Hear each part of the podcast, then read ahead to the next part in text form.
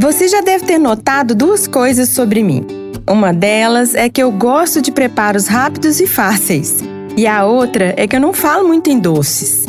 Não é que eu não goste de doces, mas meu paladar tende mais para o salgado. Em casa não tem formiguinhas também. A consequência é que não sei fazer muitos doces.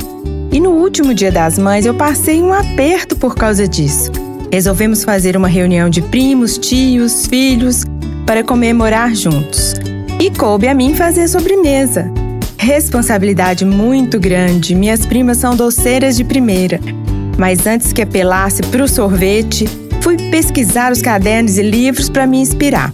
E decidi fazer duas receitas.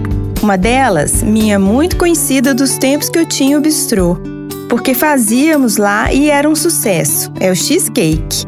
Essa receita não é original americana. Lá eles fazem um cheesecake assado. A nossa receita é mais fácil.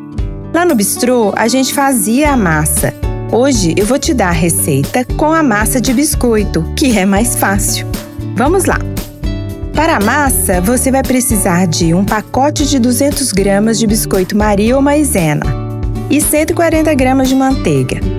Passe pelo processador até virar uma farofinha. Com essa farofinha, você vai cobrir o fundo e as laterais de uma forma redonda com fundo móvel, para desenformar quando for servir e ficar mais fácil. É uma forma de mais ou menos 20 centímetros de diâmetro. Agora vamos ao creme. São 100 gramas de creme de leite. Se você tiver o fresco, é melhor.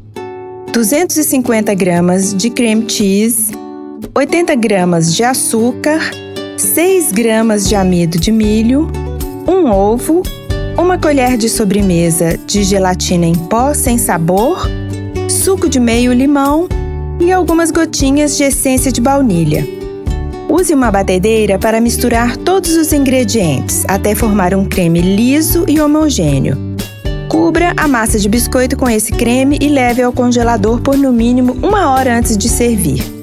Na hora de servir, coloque uma cobertura de geleia. Eu faço uma com morangos, cheia de pedaços, que combina super bem com o cheesecake. No bistrô, fazíamos uma geleia de goiaba, que também fica ótimo. Você pode variar, por exemplo, misturando frutas picadas e uma outra geleia de laranja, de damasco ou uma calda de caramelo. Mas tem que colocar frio por cima do creme, senão ele derrete.